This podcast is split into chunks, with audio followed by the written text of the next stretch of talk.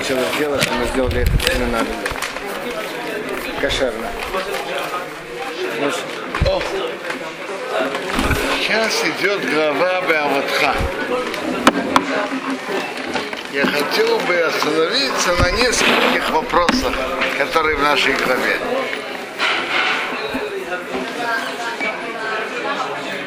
Тора нам рассказывает историю. Как евреи принесли пасхальную жертву. И были люди, которые были нечисты к умершему и не могли сделать Песах в тот день. Они приблизились перед Моше и перед Аароном в тот день. Эти люди сказали ему так, к Моше, мы нечисты к умершему, чему, чтобы мы были хуже не принести жертву Бога в свое время среди всего еврейского народа. Почему? А, мы не чисты к умершим. Но почему, чтобы мы не принесли жертву, пасхальную жертву Бога среди всего еврейского народа? Что они хотели? Что им мешало? Мецву делали. То есть весь еврейский народ приносил пасхальные жертвы. И пасхальная жертва это важная, важная заповедь. Приносит, и это духовно приближает, чело- при- возвышает человека, приближает его к Богу. Весь еврейский народ приносит пасхальную жертву, а мы нет. Сказал им Моше, стойте и, пос, и по, я послушаю, что Бог велит вам. Это было особое качество Моше, что Моше мог спросить у Бога вопросы, и Бог ему отвечал. У всех других пророков было, что Бог им говорил, то, что Бог считал нужным. Спросить, пророк мог спросить, но он совсем не имел уверенности, что Бог ему ответит. Бог мог ответить, Бог мог не ответить. У Моше было, что Бог ему отвечал. Скажите, эти люди были обязаны принести пасхальную жертву? Нет. Не были обязаны. Не были обязаны и, и не могли. И не имели такой возможности. Потому что для принесения пасхальной жертвы нужно, чтобы человек был тагор, чистым. Что чистым, ритуально чистым. Они были нечисты по умершему. А по умершему, как известно, надо брызгать в третий и седьмой день от пепла красной коровы. И надо ждать семь дней. У них это время не прошло. Ну, время не прошло, они не могли. Так в чем, в чем вопрос? Что они пришли к Моше спрашивать? Пе- так тут видно несколько сторон. Первая сторона, они были обязаны или нет? Точно не обязаны. Наоборот, им не- они не могли, им нельзя было приносить, потому что они были нечисты. Но им было очень больно, как это все евреи приносят пасхальную жертву, а мы нет. Они понимали важность заповеди, которые евреи делают. Рассказывает историю про нескольких купцов. Когда-то купцы вместе и ехали на кораблях, скажем, в Индию, покупали пряности, привозили их и продавали, я знаю, там в 10 раз дороже. И зарабатывали на этом. Рассказывает, что как-то несколько куп- купцов обещали один другому, что вместе поедем. У одного, у одного из них был ушиб, и он был болен, у него он хромал на ногу, и он не мог ехать. Ну, а, Они договорились между собой, обещали один другого вместе поехать. Его товарищи приехали к нему, навестили его, сказали так, послушай, мы видим, что ты болен, ты не можешь ехать. В состоянии здоровья ты ехать не можешь. Ты хромаешь на ногу, это опасно взять тебе ехать такую тяжелую дорогу. Мы прощаем тебе на твое, на то, что ты обещал на, на обещание. Мы прощаем тебе. Мы видим, что ты не можешь. Посмотрели, а он э, грустит. Спрашивает, что ты грустишь? Мы же на тебя не имеем ни малейших претензий. Она говорит, смотрите, а то, что я бы заработал, я заработал или нет, скажите. Это я потерял. Ты, вы прощаете, но то, что я мог заработать, я потеряю. Вопрос, как человек смотрит на мецву, на заповедь. Когда человек понимает, что каждая мецва духовно возвышает, и каждая мецва это выигрыш, то это совсем другой подход к заповеди. Так эти люди имели это понимание и это чувство к заповеди. Весь еврейский народ духовно поднимается, приносит пасхальную жертву, особенно мецва, который все евреи делают вместе, заповедь, которую все евреи делают вместе, и с радостью она духовно очень поднимает. А мы теряем это. Давайте, это одна сторона вопроса. Они понимали, что такое заповедь. Какой выигрыш человек имеет от заповеди?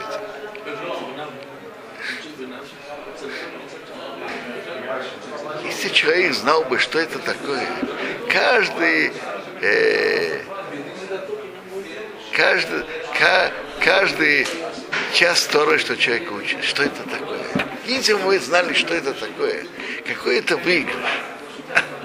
Особенно, когда человек трудится на это, приезжает издалека, и что это, какой выигрыш от этого? Сколько стоит такой час Торы, что человек приезжает, будучи усталым, едет туда, едет обратно. Сколько, как дорого это перед Богом, если человек бы это знал. Каждая заповедь имеет, имеет большую силу. Ну, про Тору уже нечего говорить. Тора же, изучение Тора это же выше заповеди. Представьте себе, тут то, что тут люди приезжают, и многие приезжают издалека учиться. Как, как это дорого перед Богом, какой это выигрыш. Когда человек приезжает издалека, это еще больше заслуга. Чем человек больше трудится, это больше заслуга. Знал бы человека уровень того, что он делает. Так вернемся к этим людям. Они понимали, как, какая высокая вещь делает заповедь. Они это понимали. Но давайте подумаем, что они обратились к Моше? Что они пришли к Моше? Они знали закон или не знали? Учили, наверное, в это время. Учили. И они знали, что по закону Торы человек, который не чист, не может принести пасхальную жертву. Не может, не может. Что, что они хотели от Моше? Что они пришли спрашивать? А? Что делать? Что они хотели? Скажите. Это же было, когда они, они несли кровь Юсефа, правильно? И они были нечистые. Понимаете, но есть такая же, э, в Торе сказано, что есть, э, как правильно сказать, наглость святая, наглость святая, да? Ну, есть, есть святое, да? То, что человек хочет. То есть это, как, ну, понятно. Как раз наглости я тут не вижу. Они пришли спрашивать. Наглости нет. Было у них очень большое желание, большое желание к заповеди. Большая любовь и большое желание. Но посмотрите интересная вещь. К чему приводит желание? Какую могучую силу это имеет? Давайте скажем так. Они желали, если говорить по простой логике, они желали то, что, естественно, человек получить не может. Они же знали законы, что пасхальную жертву может принести только Таор, ритуально чистый. Они знали, что они ритуально нечистые. Скажите, э, это какая это реальное желание или нет? Реально. Если все будут умные, можно приносить. Ну, но реально же только на практике только единицы были нечистыми. Так они так они имели такое сильное желание, давайте скажем так, они имели такое сильное желание, которое в данной ситуации казалось совершенно нереальным. И, и смотрите, что значит сильное желание человека к заповедям. Какую могучую силу это имеет. Это открыло ворота к тому, что глава про людей, которые нечисты и которые приносят э, пасхальную жертву через месяц, была сказана через них. Когда человек имеет сильное желание духовному, то даже очень часто бывает, что реально он не видит практического пути ее осуществления.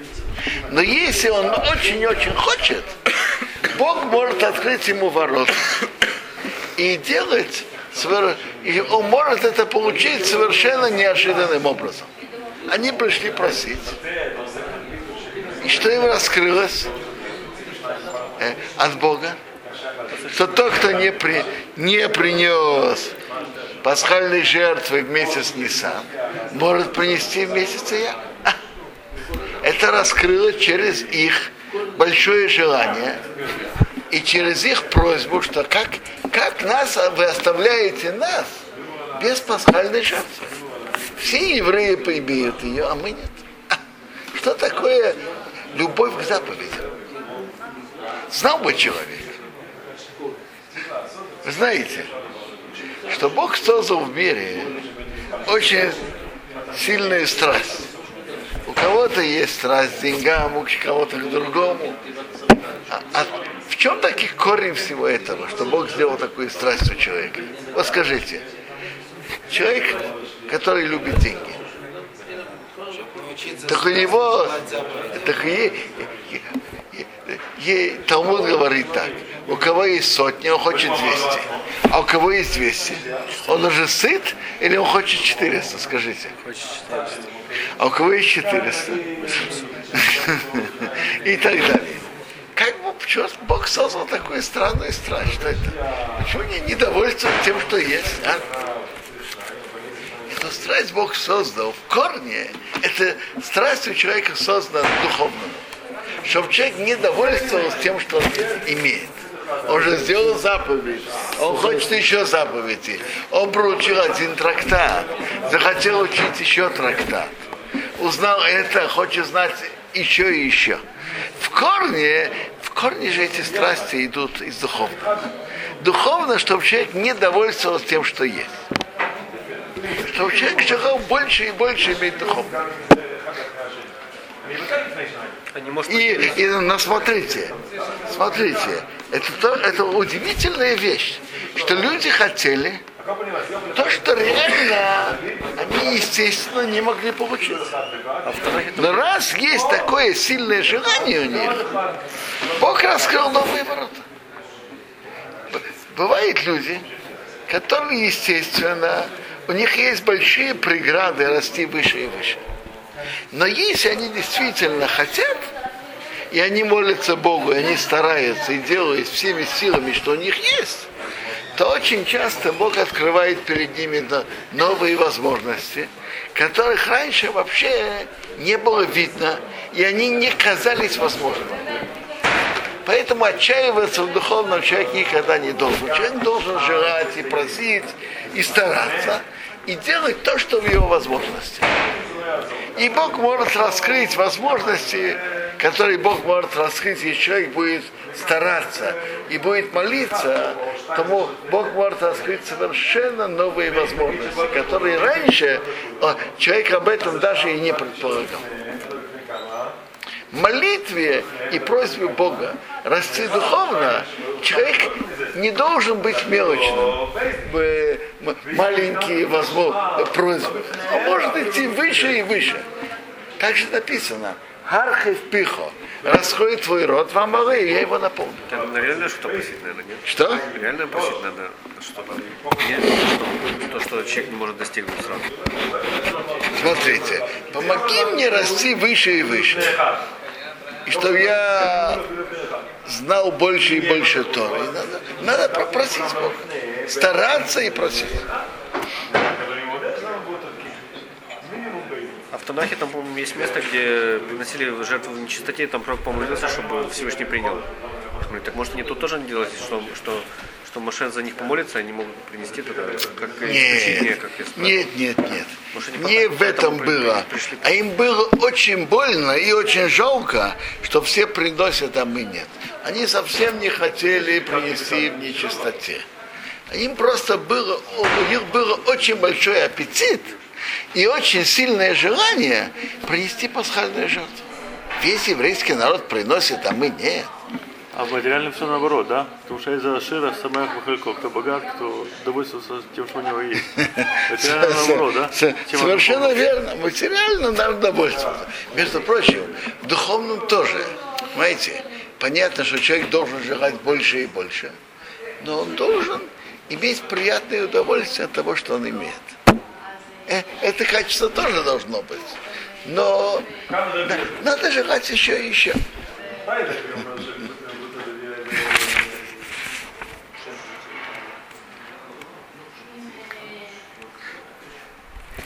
Одно из интересных вещей, которое имеет какое-то отношение к нашей главе и к следующей главе, это еще интересное поведение Бога. Бог, ведя себя с человеком, по тому пути, что человек идет по нему. Есть такая гемора, бедерах шадам рацелерер бамелихимато. По пути, что человек хочет идти, ведут его. И скажу вам несколько примеров. Один из ярких примеров это, это насчет разведчиков. То есть так. Занятие с евреями страны могло произойти чудесами, точно так же, как их нахождение, выход из Египта с открытыми чудесами. Их проживание в пустыне было с открытыми чудесами. И занятие страны могло бы быть тоже таким путем. И есть Раши в начале Хумаша Дворим, там написано так. Ой, тут хорошо открыть Хумаш Дворим и прочитать Раши, как он написан. מה זה יעזור שישמעו? כל מקום שהרב מבטא שנשגיח האחד שלו בפניו, אז בדיעבד יכול להיות, נשמח כדי שהוא ישמע ולא יראה. אבל כאן שיש הרבה שליחים, וגם אם ישמעו, הם יקראו לומר שהם לא חושבים Яшекоах.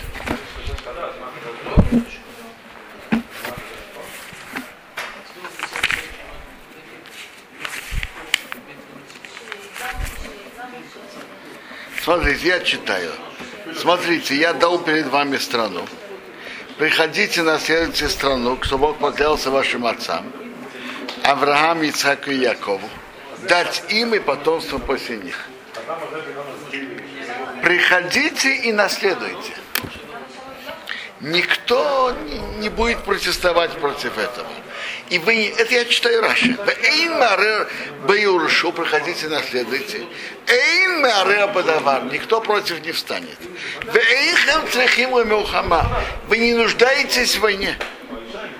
Иулы шел хумераглим. Если бы они не послали разведчиков, вы трехим они бы не нуждались в оружии. Непонятно. А, поч- а почему, когда они послали разведчиков, они, да, нуждались в оружии, стали нуждаться в оружии? Почему? Что изменилось? Бог не изменился. У него же, э, у Бога остались те же самые возможности. Что изменилось? Изменилось одно. Они послали разведчиков, они послали, хотели это исследовать, вопрос завоевания страны естественными путями. Послать разведчиков, выяснить страну и так далее. Так вы идете естественным путем. Пожалуйста. Так я буду вести вас естественным путем. То есть если бы они полагались бы полностью на то, что Бог их ведет, и не вмешивались бы послать разведчиков, не проявили бы эту инициативу, то Бог бы их вел дальше тем же путем, и они бы заняли страну, не нуждаясь в оружии. Это было, были бы открытые чудеса. Это удивительное качество Бога, как Он ведет себя с человеком. По тому пути, что человек идет, Бог ведет его. Если бы евреи пошли полностью, полагались бы на руководство Бога, и не пошли бы посылать разведчиков и выяснять, то, как говорит Раши, они бы не нуждались в оружии. Между прочим, не только они бы не нуждались в оружии, но тут есть еще интересная вещь. Они бы заняли всю территорию, которую они бы заняли всю территорию, даже ту территорию, которая написана в Медрашим, что евреи за, будут за не, займут только при приходе Машеха. Ведь написано, что Бог обещал Аврааму 10, 10 народов. И написано, что Кенни, Книзи и Кадмени евреи никогда не заняли, и когда они это займут, при, при, с приходом Машеха. Так Раша тут говорит, а пока кто там живет, Кенни, Книзи и Кадмени, приводится, что это Эдом, Моав и Амон. Они все-таки, Эдом же внук Авраама, а Амон, а, племянники Авраама. И они пока заняли эту территорию. Я читаю Раша, при, пару предложений перед этим. Он пишет так, «При- придите, убова Ару Амери, приди, э, пну сулахем, повернитесь и едьте, убова Ару Амери, придите в горы Эмори, Веукол Шхинов, ко всем соседям. Ко всем соседям.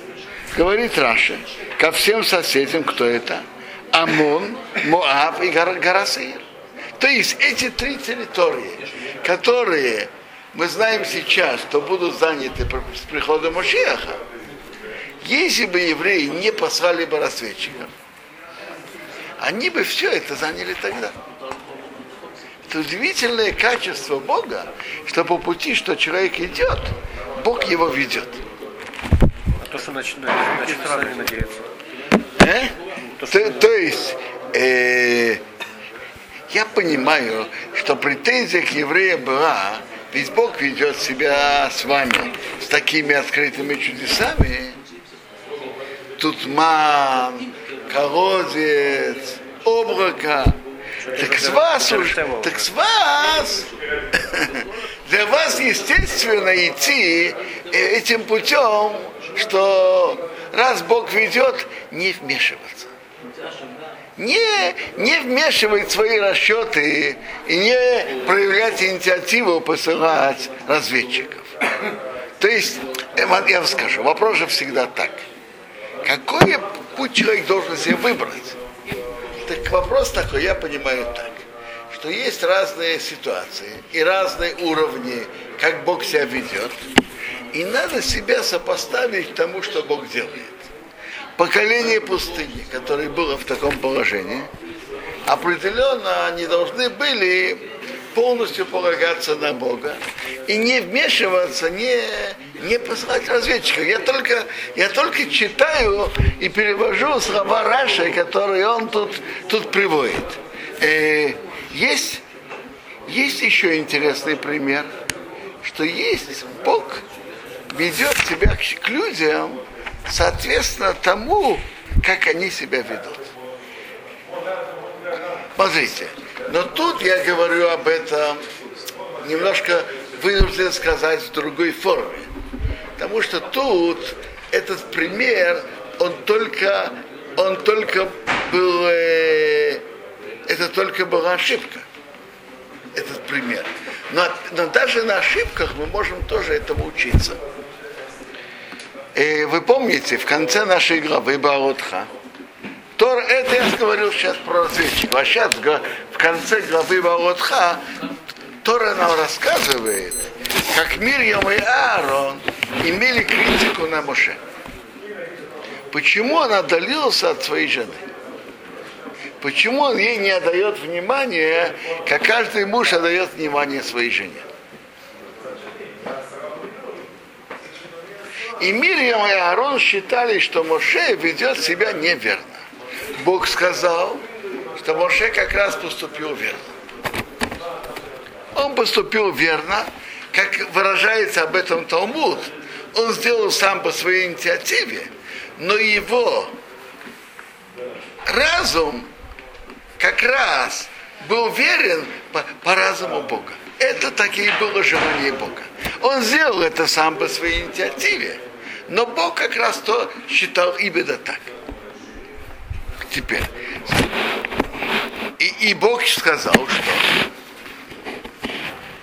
и теперь спрашивает Тософот, ведь Бог сказал до получения Торы, что все отдалились на три дня.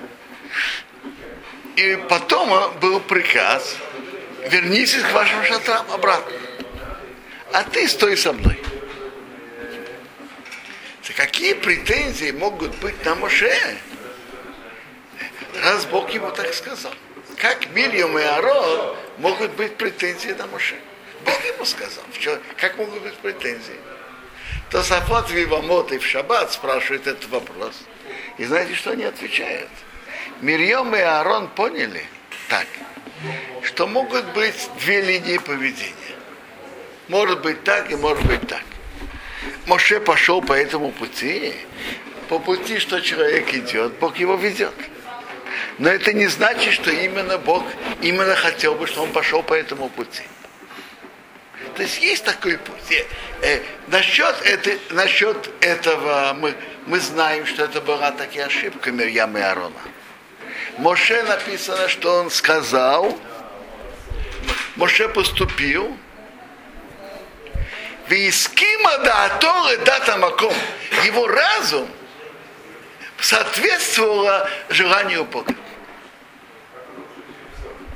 его разум соответствовал тому, что Бог изначально желал. На бока мы видим очень сильную сторону. Я просто объясняю сторону Мирьям и Арана. По какой линии они, как они это поняли? Пути, что человек идет, Бог ведет его. Значит, есть, есть такая линия, как Бог ведет. И они считали, что он хочет, если можно так сказать, духовно расти за счет страдания своей жены. Там как раз мы знаем, что это была их ошибка. И как раз написано, что Моше сделал, Вискима да Торы да самок. Его разум соответствовал тому, что Бог изначально хотел. Но вот эта линия, что пути, что человек хочет идти, Бог его ведет, это, это может много раскрыть раскрыть много человека. Человек, у человека должны быть более, более широкие желания расти выше и выше.